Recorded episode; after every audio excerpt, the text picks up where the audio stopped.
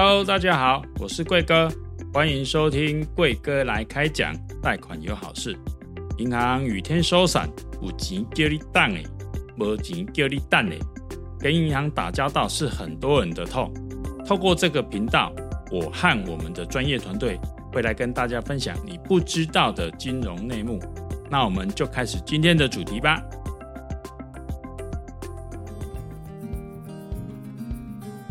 大家好，我是好事贷房贷经理张莹如。大家好，我是好事贷房贷经理周景光。今天要跟大家分享的题目是：房市降温了吗？农历七月是买房的好时机吗？景光，你觉得说最近来询问房贷的客户啊，资金用途有没有什么样的转变呢？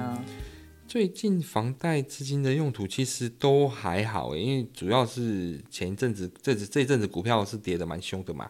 从一万八跌到现在剩一万四千点，对啊，这中间四千四千点的蒸发就会导致很多人被套牢嘛。嗯，那最近很多客户来都是很急，因为他都是被股市断头，嘿，或者是说来这里要加码摊平的非常多，都要再借钱摊平。哦。现在目前的情况就是比较多是股市的状况。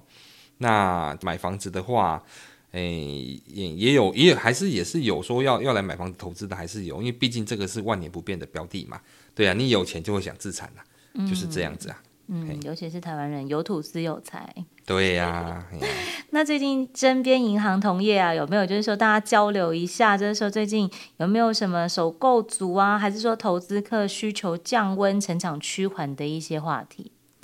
嗯，就当然是有啊，但是我是觉得还好呢，因为我身边蛮多朋友都投入做中介。以前我的就是以前银行的同业啊。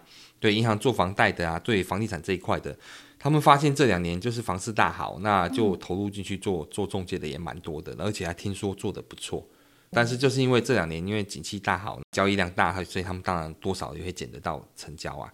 对啊，是这样。但是当然这几个月的话，因为是趋缓，可是可是我是觉得倒还好，因为房地产这种东西本来就是一个缓缓坡上升的一个角度啊。不管怎么样，它还都是会往上爬。你看这这这十几年，房地产有跌很凶吗？对，都是这样啊。我从刚开始进来做房贷，九二年那时候进来做房贷，房地产是最低谷的低谷的状态，到现在是最高峰的状态。那这中间都是一直在成长的，基本上都没有什么下跌的情况。下跌也都是短短的大概两三个月，还半年左右的时间又回来了，景气又回来又往上爬。它不是一直连续下跌，所以这个多头还是持续的。所以我觉得房地产并不会太差。哦，所以其实像现在就是比较多议题是说，因为升息嘛，那大家的一个房贷成本就是会变高，所以你觉得它并没有有效的就是说影响到目前的一个房价这样子。多少还是有影响啦，但是就是取决于有房子的人的口袋深度嘛。那基本上你如果说涨一点点利息，对我们来讲还是可以承受的，而且现在目前利率还是属于所谓的低利的状态呀。嗯哼，你可以问问看你爸爸妈妈早期买房子的时候，他那个利率是多高？嗯，哎呀，我曾经听过房房贷的利率是九趴十趴的那个利率。哦，有啊，我出生七十六年的时候好像是哦。对对，你看，可是现在最高的时候，哎呀，现在利率却却现在利率却。落在差不多一趴到两趴的的利率范围之内，所以其实还是在属于利率低谷的状态。嗯，除非它一直往上爬，可以爬到甚至两趴三趴以上，这样子才有可能会。打压到整个的房地产的景气，但是但是你又知道年底要选举了，啊、对，政府是不可能，因为房地产本来就火车头，所以不可能直接把房地产压的压压压的很沉紧，这样子导致这样，情况国内的经济会更糟，嗯、所以这本来就是一个政府一个难题，它不能够很强力的打房，却又又因为高房价而导致民怨，嗯、那所以这就是很两难的一个抉择。对对对对，所以现在房市的感觉就是说。呃，量缩，但是价不跌，这样子。是啊，哎呀，是啊。那请问现在是农历七月嘛？你觉得是买房的好时间吗？哎、欸，其实现在还有农历七月这个限制嘛？对啊，跟七月有什么关系吗？我觉得现在年轻人自产的部分好像比较不会避讳，就是说可能农历七月。或者是说，像我们比较有一些数字上的限制啊，例如说不要选四楼啊，或者是几楼之四啊，这样子，你自己本身你会有这个避讳吗？其实我是还好啦，哎，我是还好啦，哦、就是因为现代年轻人嘛，就比较天不怕地不怕嘛。你看七月份到南部的那个什么僵尸展，还是超多人去看的啊，不是吗？对，所以说。其实没有太多人会去在意这个，因为毕竟这是以前老一辈的观念，但是现在新一代新一代的年轻人的角度就比较比较新颖了，而且他们会认为说农历七月去看房子，好像反而价格会更便宜。嗯，对对对，但是其实这观念也都慢慢过去了，所以基本上农历七月其实很多人都说是诸事不宜嘛，也不能买车，不能买房，不能干嘛，不能干嘛这样子。可是其实慢慢这个观念已经慢慢淡化了，只是就是说可能还多少还是会有一些老一辈的人有这样的想法，或者是说有一些像有些买房子他一定要去问过神的啊。哎呀，很多啊，就要去问神，要经过要要请风水师来去看房子的。嗯，这个当然就多少就会有影响，他们就会认为说七月份诸事不宜呀。哎呀，那那但是我是觉得现在年轻人倒还好了啦，现在年轻人自主性比较高，所以说我觉得七月份其实当然就是多少影响，但是没有那么严重了，不像以前我们以前在银行的时候，七月份那个那个那一整个月是我们最小月，很紧张。非常非常紧张，因为都没有人要来贷款啊，没有人要买房子啊。其实那时候我们就很紧张，我们的业绩那个业绩不知道在哪边。但是现在就比较还好了，就比较没有那么严重，多少影响一点，没有那么没有那么的深啦。嗯，所以农历七月已经很难变成是杀价的理由这样子。哎、欸，其实就要看屋主有没有那个急于脱手的一个角度嘛。嗯，如果说他急得急于脱手的话，不管你哪一个月，他都愿意愿意杀价给你啊。嗯，那如果说是如果说是因为七月份他给你杀价，那我不要七月卖，我八月份再卖就行了，有差吗？嗯、对，其实所以这根本不是杀价的理由啦。不过，其实我有一些中介的朋友啊，他们其实也蛮推荐我们，就是说，哎，其实如果不避讳的一个状况下，其实可以在七月或者是八月啦，哈，当然不针对七月的部分去做看看屋的一个动作，这样子，因为其实刚好会适逢台风季，那你也可以顺势就是审视一下现在屋况的部分啊，有没有漏水或者是避癌的一些情况，这样子。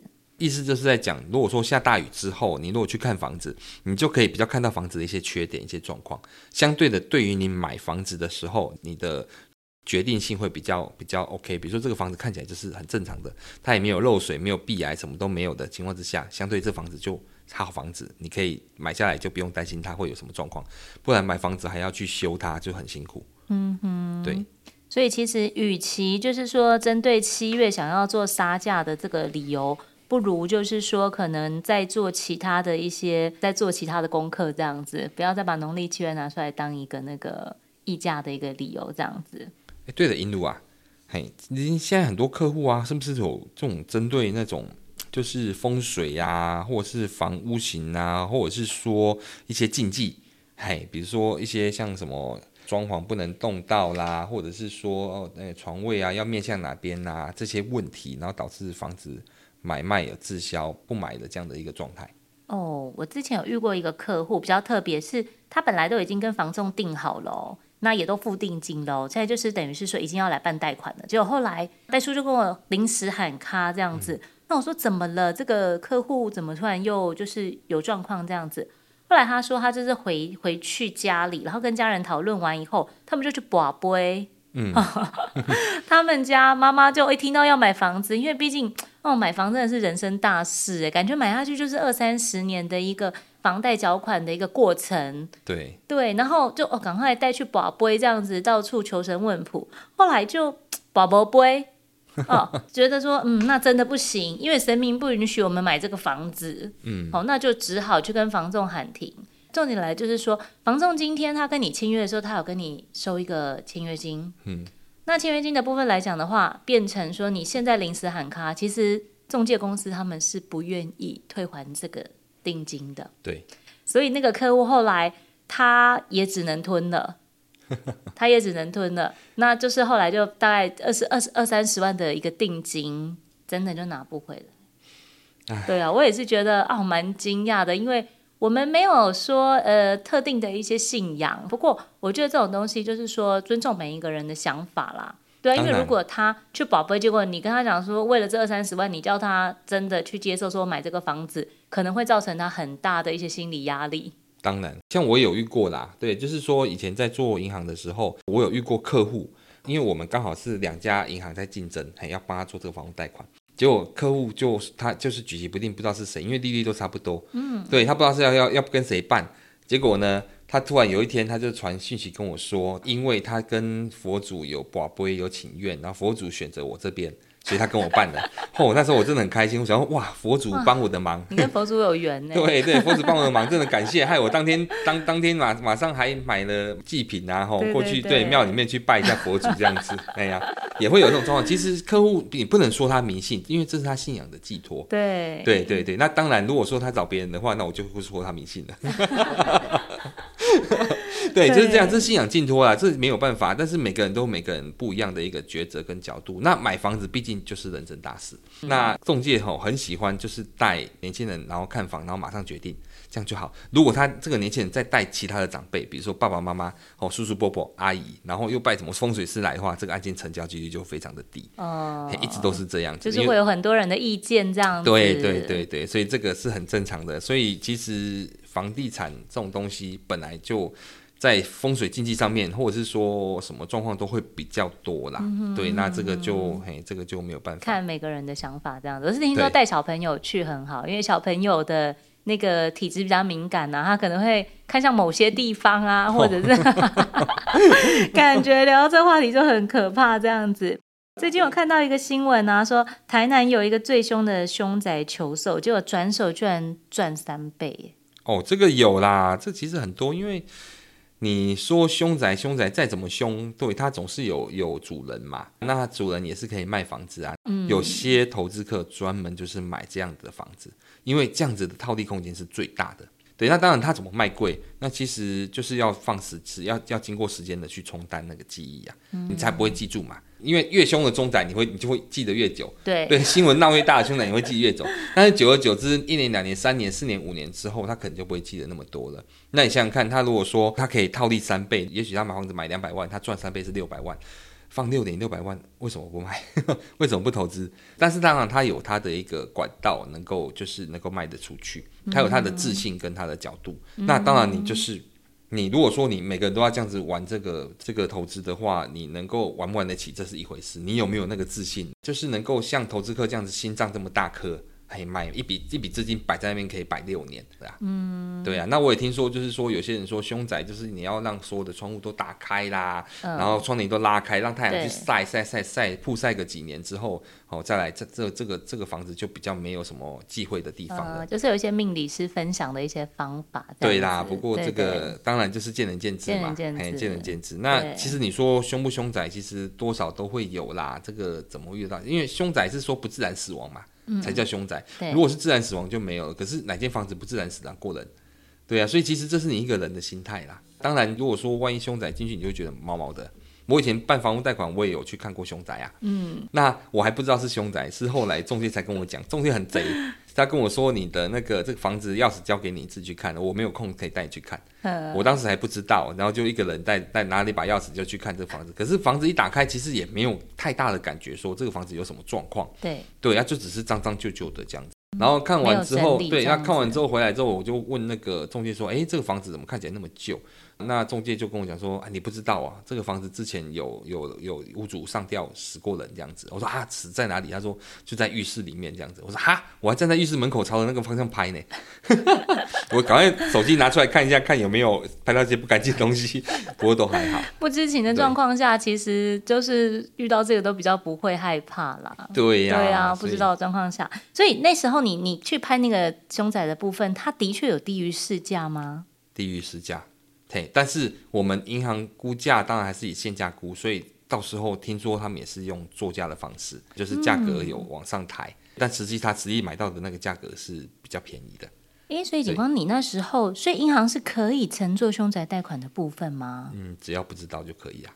哦，因为他其实是看有没有做登录，因为像我们在买卖契约上面，其实。仲介总是会在报纸上听到很多有纠纷嘛，嗯，例如说客人在不知情的状况下买到凶宅的，对，那他们就必须要原价购回，对，对，中介必须要原价购回，因为你可能是欺瞒不实，嗯，好，就是欺骗消费者的一个状况，所以他所谓的凶宅的部分，他是会登录在一个网站上面，让大家可以去做查询，还是说我要怎么样去知道说我有没有可能会误入，就是说可能看到这个凶宅，或者是说。买到这样子的一个物件，目前上凶宅在资讯上是属于比较不透明的。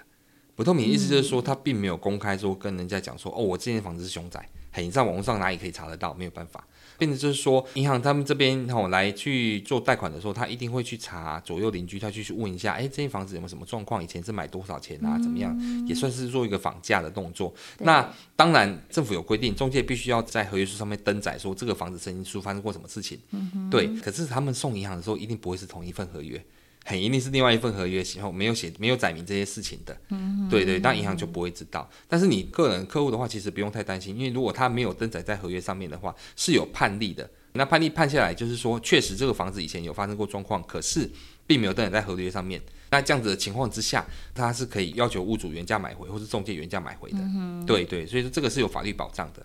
那当时银行就没办法，因为没有透明嘛，所以就只能用查访的方式，或者是新闻简报嘛，新闻比较大的时候才知道。对对对对，哎呀，大概是这样。就是会有一些内部的资料库，可能大概都会知道这样子。对啦，但是当然以银行来说，以以就是贷款方来的这个角度来说，只要是凶宅，其实都不做啦。哎，贷款都是不做的啦。在银行那边，只要他们查得到资料来讲的话，就是即使成数再低，嗯、都不愿意乘坐这样子。对对，凶宅就是不做。